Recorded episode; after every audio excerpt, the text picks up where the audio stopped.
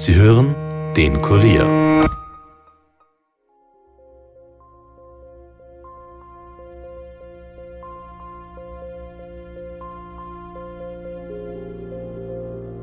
Das äh, Lokal war äh, nicht versperrt.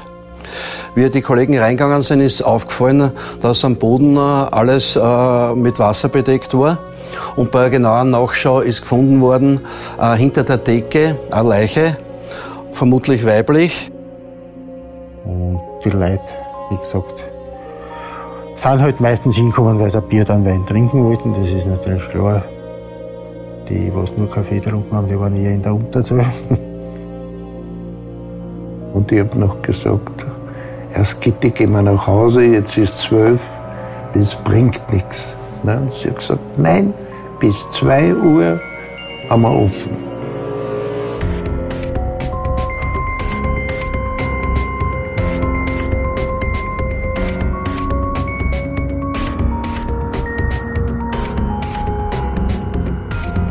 Herzlich willkommen zu Dunkle Spuren, dem True Crime Podcast des Kurier, in dem wir ungelöste Kriminalfälle aus Österreich neu aufrollen. Mein Name ist Stefan Andres und ich begrüße euch zu unserem bereits achten Fall. Es geht um einen Mord. Einen Mord im Café Luigi in der Wiedner Hauptstraße in Wien-Margareten. Am 11. Jänner 2002 ist dort die 53-jährige Lokalbesitzerin Brigitte Friedrich erstochen und angezündet aufgefunden worden. 18 Jahre später ist der Fall immer noch ungelöst.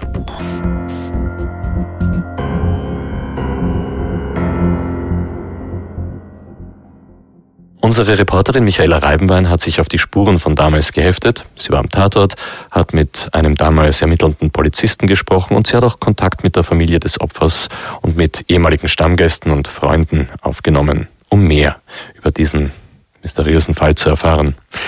Ja, und sie sitzt natürlich jetzt auch hier bei mir im Dunkle Spuren Podcast Studio des Kurier. Hallo Michi. Hallo Stefan. Michi, fangen wir doch wieder dort an und mit dem, was wir ganz genau wissen, nämlich was ist eigentlich passiert? Ja, Brigitte Friedrich hat seit vielen Jahren gemeinsam mit ihrem Ex-Mann das Café Luigi betrieben. Das Lokal war täglich von 9 Uhr bis 2 Uhr in der Früh geöffnet. Herr Friedrich war meistens untertags da und die Frau Friedrich hat die Nachtschicht übernommen. So auch in dieser Nacht von Donnerstag auf Freitag. Doch in dieser Nacht ist Frau Friedrich nicht mehr nach Hause gekommen, wie auch ihr Ex-Mann Helmut Friedrich, mit dem sie noch zusammengelebt hat, bemerkt hat. Danach bin ich einmal aufgewacht, da war sie noch nicht zu Hause, aber ich denke, na, da hat es wieder eine Freundin getroffen, da vertrautschen sie sich, wie auch immer. Na, und nachher um 8 in der Früh, wie es noch immer nicht da war, haben wir gedacht, nein, entweder hat sie eingeschlafen im Geschäft, dass da dann lustig war. Zu diesem Zeitpunkt waren bereits Polizei und Rettung vor Ort. Denn kurz davor ist bei der Rettung ein Notruf eingegangen. Der Notruf ist eingegangen circa um halb sechs Uhr in der Früh. Der männliche Anrufer hat bei der Rettung angegeben, im äh, Lokal Luigi, Wiener Hauptstraßen, äh, liegt eine Erstochene. Und der Täter wohnt auf Wiener Hauptstraßen 123. Wir haben gerade Chefinspektor Helmut Fischer gehört. Er war damals schon Mordermittler im Landeskriminalamt Wien und heute leitet er eine der drei Mordgruppen und hat sein Büro in der Wiener Berggasse. Dort liegen auch die Akten zu diesem Fall. Und deshalb haben wir den Chefinspektor auch dort getroffen. Grüß Gott, Kurier, wir kommen zum Helmut Fischer. Ah, ich mache euch einmal auf.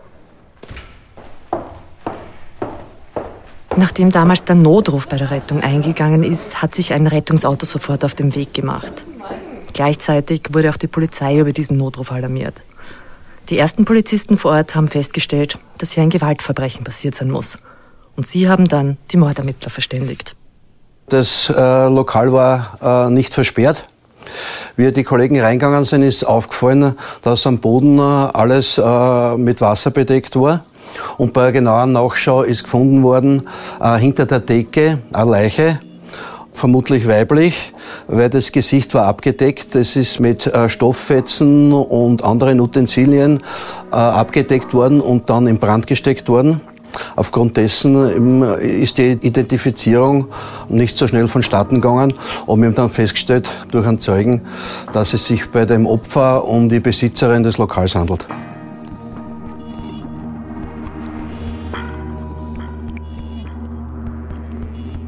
Die Angaben des anonymen Anrufers waren also richtig. In dem Lokal lag tatsächlich eine erstochene Frau. Herr Friedrich wusste zu diesem Zeitpunkt noch nicht, was geschehen war. Aber er ist misstrauisch geworden und hat sich auf den Weg zum Lokal gemacht.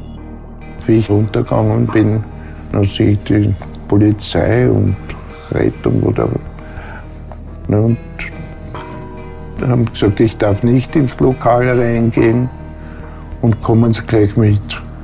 Die haben mich einvernommen den ganzen Tag. Dann wie, was, wann. Ja, und dann habe ich das Lokal gesehen, also das war Horror.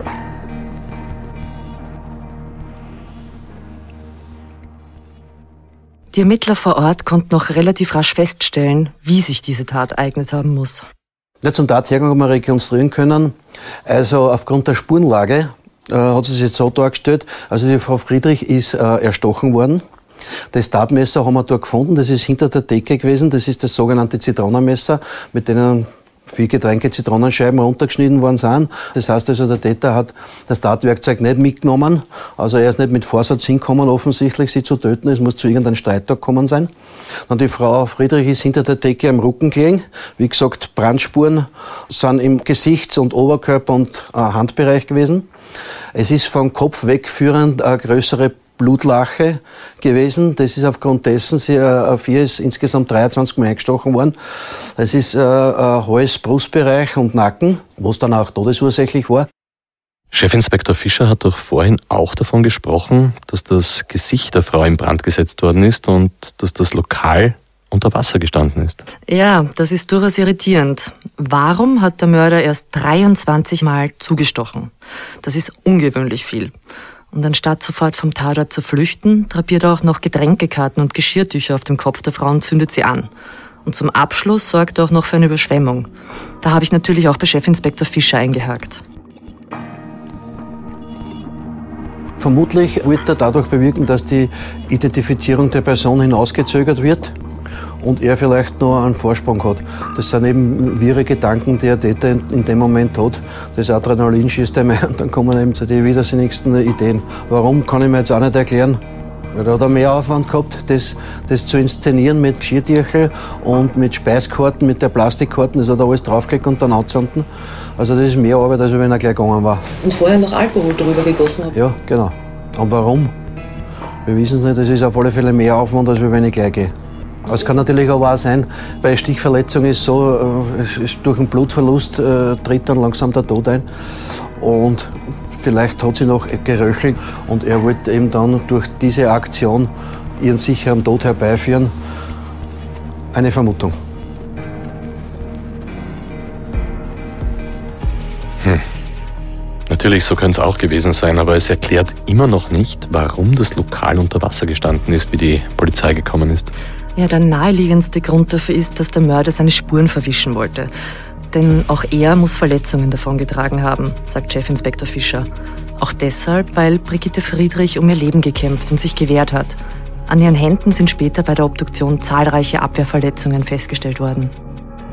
Und auf der weiteren Spurenlage, was man gesehen hat, ist dann dürfte der Täter anschließend ins WC gegangen sein, hat dort versucht, im Handwaschbecken die Hände zu waschen, hat dort selbst Blutspuren gesetzt, also Tropfen und Wischer. Äh, somit kann man davon ausgehen, dass bei der Tathandlung, was auch wiederum nicht unüblich ist, der Täter sich selber verletzt hat. Und er hat dann also ein Geschirrdeckel genommen, hat den Abfluss zugestopft und hat das auftrat lassen und hat dann das Lokal äh, verlassen. Und aufgrund dessen ist das Handwaschbecken irgendwann einmal übergelaufen und hat das ganze Lokal überschwemmt. Auch vermutlich, um Spuren zu verwischen, war wahrscheinlich der Hintergedanke. Und man hat eben gesehen, wie gesagt, die Blutspuren vom Täter waren dann, die Wischspuren sind teilweise im Theken-Bereich gewesen, dort, wo er sich gewaschen hat hinten und auch vor allem beim Ausgang und am Gehsteig draußen, vor dem Lokal.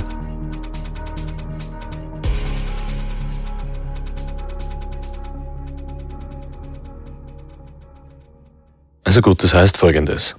Der Täter hat versucht, seine Spuren zu verwischen, was ihm aber nicht ganz gelungen ist.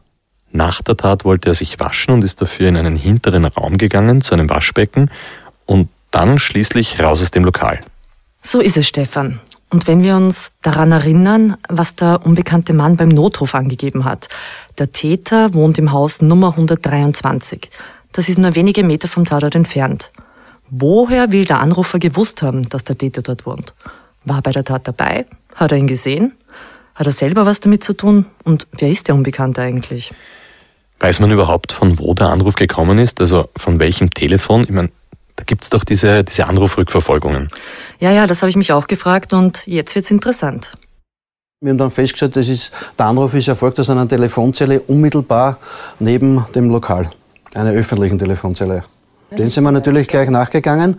Wir haben äh, von der Rettung sofort einmal kurz äh, die Originalaufzeichnungen des Tonbandes, damit wir die Stimme des Anrufers haben, weil es ist ja nicht auszuschließen oder es ist die Vermutung auch da gewesen, dass es sich dabei um den Täter handelt.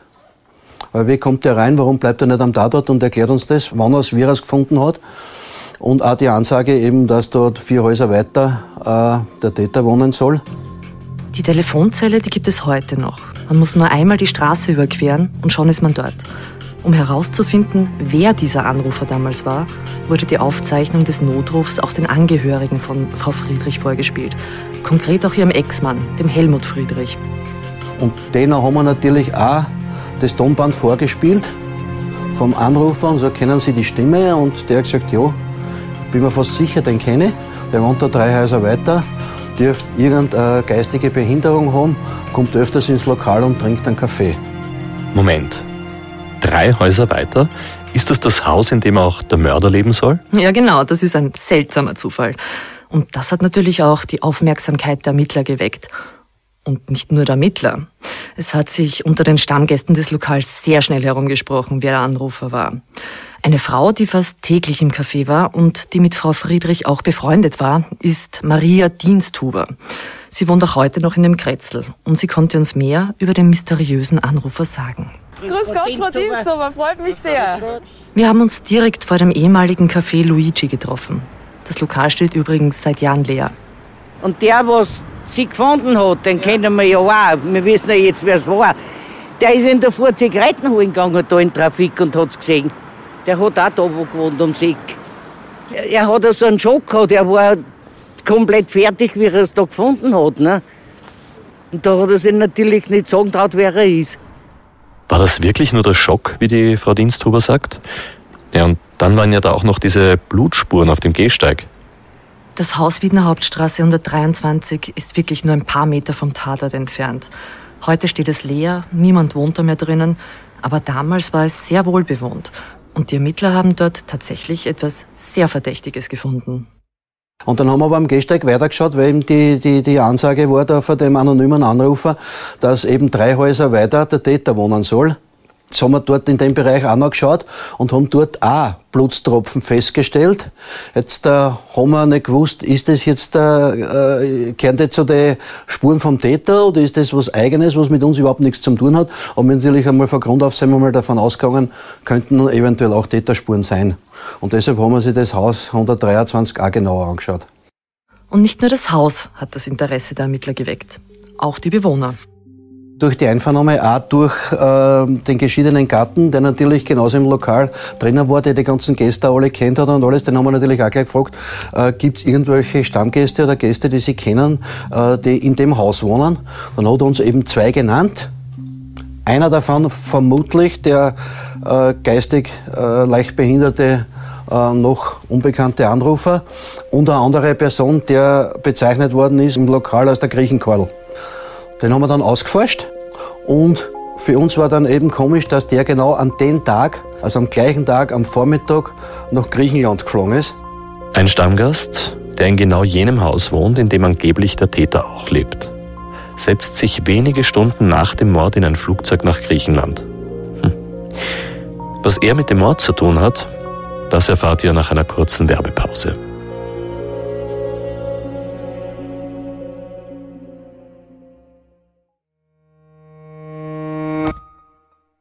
Ein wahrer Kriminalfall ist auch der Flughafen Berlin BER.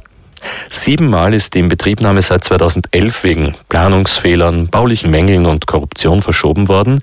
Im Oktober soll das Großprojekt nun eröffnet werden. Jetzt aber wirklich.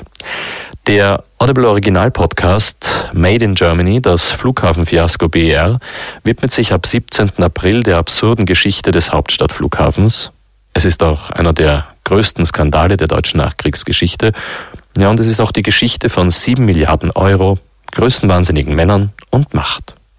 Made in Germany, das Flughafenfiasko BR ist eine Zusammenarbeit von Audible, der Spiegel und der Podcast-Produktion Kugel und Niere.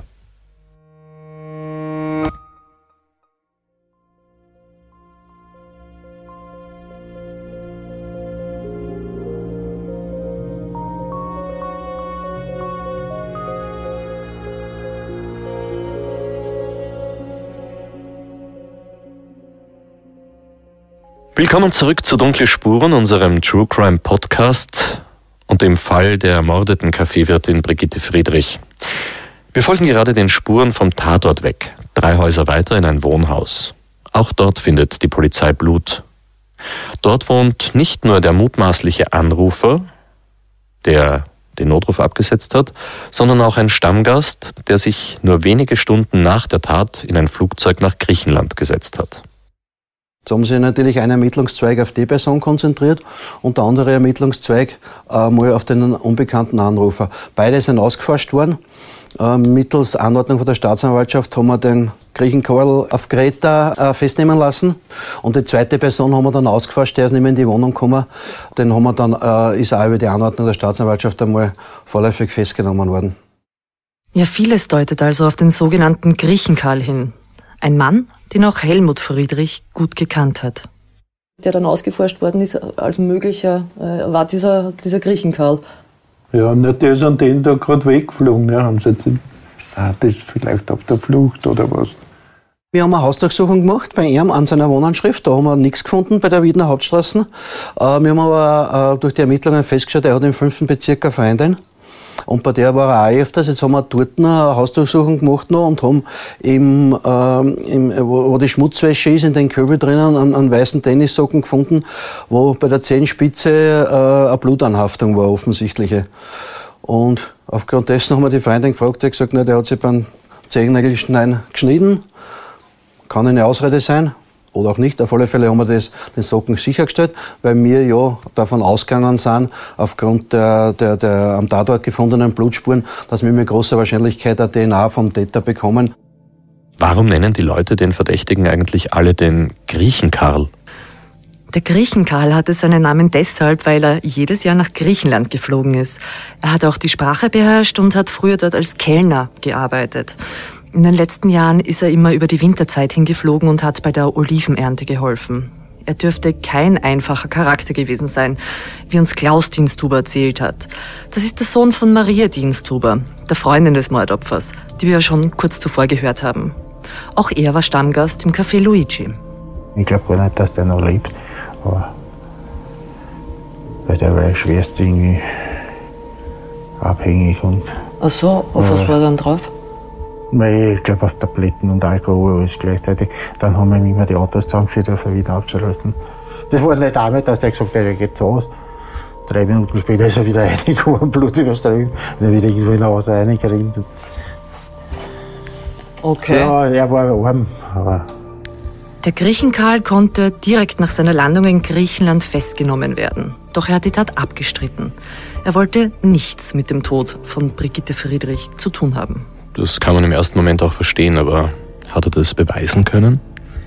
Er nicht, aber es gab im Kaffeehaus ja jede Menge Spuren vom Täter, nämlich sein Blut. Und das wurde natürlich sofort untersucht. Genauso wie das vom Griechenkarl. Und natürlich gab es da auch noch den Anrufer. Auch seine DNA wurde sofort überprüft. Die Proben sind gemacht worden, so rasch als möglich. Es gab keine Übereinstimmung und dann sind die natürlich sofort enthaftet worden. Und dann haben wir dann festgestellt, auch eben bei der Auswertung, dass diejenige Spur, die wir zuerst glaubt haben, die könnte eventuell zusammenhängen mit den Tatortspuren, die in das Nachbarhaus geführt hat, dass die eben mit unseren Spuren nichts zu tun hat. Das war leider für uns ein Pech, dass die Spurenlage so, sich so dargestellt hat. Also sprich, das war Blut von einer anderen Person. So ist es. Okay, halten wir an dieser Stelle also einmal fest. Aufgrund der DNA-Spuren und des DNA-Abgleichs scheiden sowohl der Griechenkarl als auch der Anrufer, dieser leicht geistig beeinträchtigte Stammgast, von dem wir schon gehört haben, scheiden beide als Täter aus. Und das sind bisher die einzigen beiden Verdächtigen. Mhm, richtig. Also das Einzige, was man nach der DNA-Analyse mit Sicherheit sagen konnte, war, dass das Blut von einem Mann stammt. Trotzdem hat man natürlich noch gehofft, dass der Anrufer vielleicht doch irgendetwas über die Tat weiß. Schließlich hat er ja angegeben zu wissen, wo der Mörder wohnt. Das haben wir genau konkret, diese Frage haben wir ihn auch gestellt, wie er zu der Aussage kommt, dass der Täter dort wohnt. Und dann hat er, er aber selber eben aufgrund seiner äh, geistigen Erkrankung äh, gesagt, das äh, ist zwar mein Stimm dort drauf, aber das habe ich alles nicht gesagt. So habe ich das gar nicht gesagt. Das war sicher die Mafia, wo man da was unterschieben will. Moment einmal, Michi. Die Mafia? Naja, Stefan, ähm, es ist ja bekannt, dass der Mann geistig krank war. Das würde ich jetzt nicht für bare Münze nehmen. Der Anrufer ist ein Stammgast gewesen, der öfters reinkommen ist, aber keine alkoholischen Getränke konsumiert hat, sondern nur Kaffee und hat dort seine Zigaretten geraucht. Und nachdem wir ihn ausgeforscht und verhaftet haben, haben wir natürlich gefragt äh, zu den Umständen. Und da hat er uns erklärt, er ist dort vorbeigegangen und hat gesehen, dass das Lokal nicht versperrt ist, sondern an, an Spalt offen. Jetzt wollte er reingehen und wollte sich dort in der Früh Zigaretten kaufen. Diese Angaben helfen der Polizei überhaupt nicht weiter. diese Spur, die führt offenbar und man muss auch sagen leider ins Leere. Schauen wir vielleicht also in eine andere Richtung, Michi. Wir wissen ja schon, dass das Lokal, in dem Brigitte Friedrich ermordet worden ist, bis zwei Uhr in der Nacht geöffnet hat. Mhm. Was für eine Art Lokal war das eigentlich? Welche Leute haben dort verkehrt? Ja, das Lokal war nichts Außergewöhnliches. Eines, das es eigentlich häufig gibt. Untertags sind die Leute hergekommen, um einen Kaffee zu trinken und am Abend ist es hin und wieder auch später geworden. Dann ist natürlich auch Alkohol geflossen. Der Großteil der Besucher war aus der Umgebung. Es waren sehr viele Stammgäste. Und Herr Friedrich hat uns erzählt, wie er zu diesem Lokal gekommen ist damals. 1977 habe ich es gekauft. Also übernommen, ein Jahr Umbau. Das war früher ein Klaviergeschäft und habe es auf Gastgewerbe nachher umgebaut. Ja, in 78 war eigentlich die Eröffnung. Das Lokal hat es also schon lange gegeben. Herr und Frau Friedrich haben es auch gemeinsam weitergeführt, als die Ehe in die Brüche gegangen ist. Beide sind aus der Gastronomie gekommen. Dort haben sie sich auch kennengelernt, wie uns Helmut Friedrich erzählt hat. Kennengelernt habe ich meine Frau durch die Chefs von der Moulin Rouge. Die waren nämlich Freundinnen. Und da habe ich es kennengelernt, durch das, dass ich in der Moulin Rouge auch gearbeitet habe. Und da habe ich meine Frau kennengelernt und den Herrn Schimanko, da wo der Herr Schimanko noch gelebt hat. Meine Frau hat leider eine Version gehabt gegen den Herrn. Sie hat gesagt, entweder der Schimanko oder ich. Habe ich gesagt, natürlich du. Die beiden haben also das Moulin Rouge, ein bekanntes Nachtlokal in der Wiener Innenstadt, verlassen und sich etwas Eigenes gesucht. Aber noch nicht das Café Luigi. Zunächst sind sie im Neuwaldecker Bad fündig geworden, wo sie die Kantine geführt haben. Und das habe ich zwei Jahre habe ich das geführt. Anschließend ist natürlich schwer in den Sommer. Alter. Einmal ist schön, dann regnet es wieder, dann ist schön. Also, es war nicht das wahre, ein Jahresgeschäft. Sind wir da runterspaziert, die Wiener Hauptstraßen und da haben wir eben Klaviergeschäft abzugeben. Habe ich gesagt, das ist ja ideal in der Nähe von der Steirerstuben und drei Riesenrestaurants daneben. Und das war eigentlich nachher der Grund, warum ich es genommen habe auf der Wiener Hauptstraße und habe das nachher umgebaut. Das Geschäft ist eigentlich super gegangen. Gäste auch genug. Das ganze Personal von den Restaurants hat sich bei mir getroffen. Ne, und im Großgewerbe die Gäste, die was da kommen, die sind ja nicht schlecht, die Angestellten. Ne. Ja, und so ist es gegangen bis zur ersten Buttersäure halt. Was heißt das? Buttersäure, das ist ein fürchterliches Geruchmittel, das stinkt wie 100 Eier oder stinkende Eier. Ne? Da gab es einen, einen Anschlag. Einen Anschlag, ja. Und Was ist da passiert? bin in der Früh ins Lokal gekommen und da hat es fürchterlich gestunken. Ne? Und das war das Problem nachher. Das bringt man nicht raus. Man kann ja nicht um in ein Lokal reingehen. Und wenn man da rausgeht, braucht man woanders nicht mehr hingehen, weil das frisst sich gleich rein in, ins Gewand. Und das habe ich nachher herrichten lassen, in Kurzform renovieren lassen, Wände abkratzen, Möbel raus, also komplett neu, neu herrichten, wieder das ganze Lokal. Ne? Das war Vandalismus oder wie auch immer. Und ja, es ist eine Niederlage auf jeden Fall, ne? wenn man so lange zu hat und das ganze Lokal wieder frisch herrichten muss. Ja, nachher ist das, der zweite Fall war nachher eben äh, mit meiner Frau, wo ich es noch einmal renovieren musste. Michi, da hat ja vorher schon jemand auf das Café Luigi abgesehen gehabt oder auf die Friedrichs. Naja, wobei, da muss man jetzt schon noch dazu sagen, die Sache mit der Buttersäure, das war Jahre zuvor. Das hat mit dem Mord an Brigitte Friedrich eher nichts zu tun. Die Friedrichs haben damals das Lokal neu eingerichtet und renoviert. Wenn man reingekommen ist, waren ein paar Tische, links, rechts. Hinten dann eine Bar, auch nicht relativ groß. Es hat dann hinten einen zweiten Raum gegeben, wo es Richtung WC gegangen ist. Da ist aber selten wer gesessen, weil da ist man, was eine Dunkelkammer. Das war eher, wenn das Lokal wirklich voll war, dass da hinten auch wer gesessen ist. Früher sind dort die Spielautomaten immer gestanden, das hat aber dann nicht mehr gehabt zum Schluss. Und ja, das Lokal selber normal eingerichtet. Jetzt nichts Hochwertiges, aber halt auch nicht so ein Palandineser, wie es es auch gibt. Herr Diensthuber hat früher selbst in der Gegend gewohnt. Nach der Arbeit war er öfters mit seiner Lebensgefährtin im Lokal. Und die Leute, wie gesagt, sind halt meistens hingekommen, weil sie ein Bier dann Wein trinken wollten. Das ist natürlich klar. Die, was nur Kaffee getrunken haben, die waren eher in der Unterzahl. Tagsüber weiß ich es nicht, da war ich nicht so oft drin, aber am Abend war das schon eher, dass die Leute was getrunken haben. Aber jetzt nicht solche Exzesse, dass da irgendwie mal dumm gespielt worden ist oder irgendwas, so, so weit war es nicht. Das ist weil da haben sie auch selber geschaut, dass solche Leute wollten es nicht haben. Wir haben ein paar Fotos von damals gesehen. Manchmal hat es Live-Musik gegeben, im Fasching ein Gschnas und natürlich ist das eine oder andere Glas zu viel konsumiert worden. Aber das haben uns sowohl Herr Friedrich als auch Stammgäste versichert, eskaliert ist es nie. Also die Polizei, die musste nicht anrücken. Das haben die Wirtsleute immer selber geregelt. Es sei fast eine familiäre Atmosphäre gewesen. Und wenn nachts eine lustige Runde da war, dann haben es die Wirtsleute mit der Sperrstunde um 2 Uhr auch nicht zu streng genommen. Allerdings wurde nach der offiziellen Sperrstunde die Tür zugesperrt. Das erzählt auch die Mutter von Herrn Diensthuber, Maria. Das hat's gemacht, ja. Aber das war zur Sicherheit. Wahrscheinlich auch wegen der Polizei, weil wenn sie um drei zusperren sollte und das ist offen, hätte sie eine Strafe gekriegt. Das, das haben sie gemacht, das stimmt schon. Das machen aber nach wie vor jetzt auch noch viele. Wenn die Zeit abbrennt, was zusperren, dass sie einfach von ihnen zusperren. Das, das war sicher, weil da bin ich selber oft dabei gesessen, zugesperrt und wir haben weitergefeiert. Ne? Und diese Aussagen von Frau Diensthuber, die bestätigt auch ihr Sohn, der Klaus. Manchmal ist es ein bisschen ausgeartet, aber im, Normalfall auch nicht. Weil hat das eigentlich nicht, dass die im Nein am Abend gesagt haben, sperren zu, es ist nichts mehr los. Aber es kann auch sein, dass bis um drei in der Früh dauert. Und auch wenn wir gesagt haben, wir wollen jetzt noch nicht ausgehen lassen, eine Stunde offen, dann ist es auch meistens gegangen.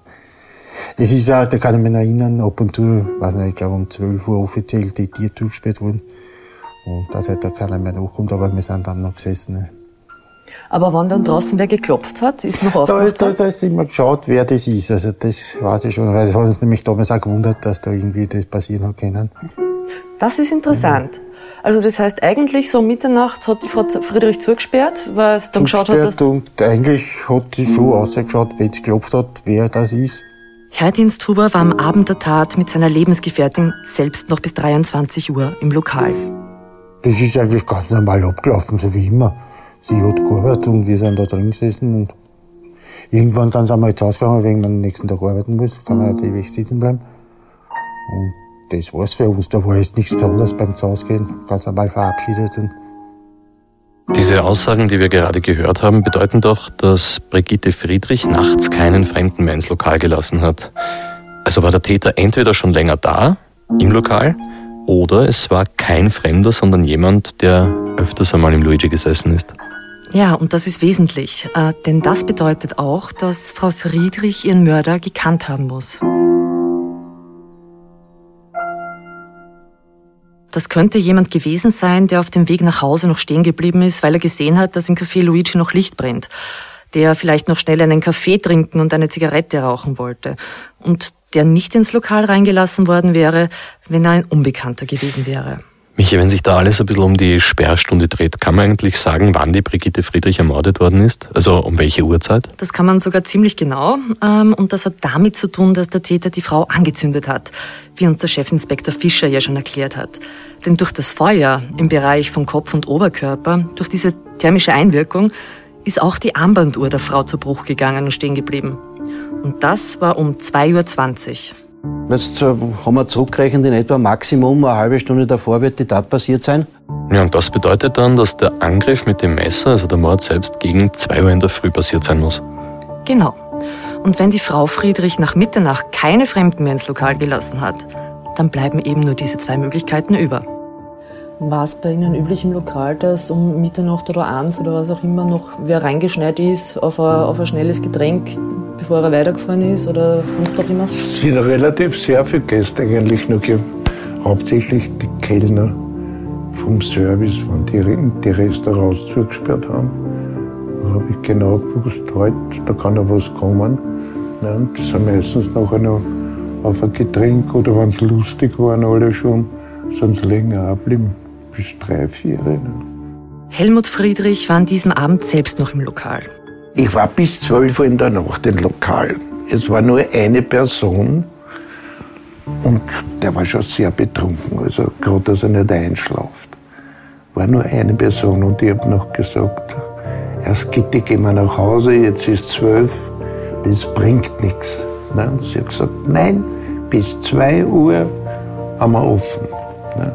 Ne? Sag ich, ja, ist das sinnlos. Auf jeden Fall, ich bin gegangen. Laut Herrn Friedrich war es spät am Abend, als noch ein Gast im Café Luigi war. Wer war das bitte? Ich meine, hat der vielleicht irgendetwas mit dem Mord zu tun gehabt? Auf den ist die Polizei im Zuge ihrer üblichen Ermittlungen gestoßen. Was heute fast ein bisschen ungewöhnlich wirkt, das war damals ganz normal. Man hat überprüft, welche Anrufe es vom Festnetztelefon gegeben hat. Und da war etwas sehr Spannendes dabei. Da haben wir festgestellt, dass um 1 Uhr 47 vom Lokal ein Anruf zu einer Taxizentrale gegangen ist. Das haben wir natürlich sofort überprüft. Wir haben den Taxler ausgeforscht und haben äh, dann mit den Funkzeiten und Einsatzzeiten ähm, ein relativ ein schönes Zeitwegdiagramm machen können. Der Taxler ist von der Frau Friedrich, der kurz darauf ermordet worden ist, ist verständigt worden. Äh, sie hätte einen Lokalgast, der hat relativ viel getrunken und ist ein Stammgast. Und der Taxler soll kommen und möge ihn nach Hause führen. Er wohnt eh nicht weit weg, aber es wird ein Trinkgeld geben, auch für die kurze Fuhre. Das war also ein Stammgast, der stark betrunken war, aber damit scheidet er natürlich noch nicht automatisch als Täter aus und zumindest könnte er etwas Wichtiges gesehen haben und ein Taxifahrer, der kurz vor zwei Uhr in der Früh, das war der errechnete Zeitpunkt, an dem die Brigitte Friedrich ermordet worden ist, in das Lokal gegangen ist. Welche Hinweise diese beiden Männer liefern konnten, welche Wahrnehmungen sie gemacht haben und auch, was dieser Fall mit Hypnose zu tun hat. Das hört ihr nächste Woche im zweiten Teil von Dunkle Spuren über den Mord an Kaffeehausbesitzerin Brigitte Friedrich.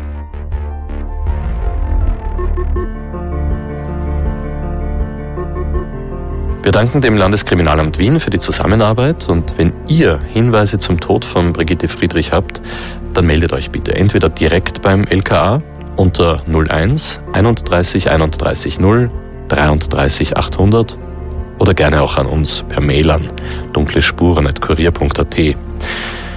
Ja, und folgt uns außerdem auch auf Instagram unter www.instagram.com slash dunkle Spuren. Hier haben wir jede Menge zusätzliches Material für euch. Dunkle Spuren ist ein Podcast vom Kurier. Moderation Stefan Andres. Reporter Yvonne Wiedler, Michaela Reibenwein und Elisabeth Hofer. Schnitt Tobias Peböck und Dominik Kanzian. Musik Tobias Schützenberger. Produziert von Elias Nabmesnik.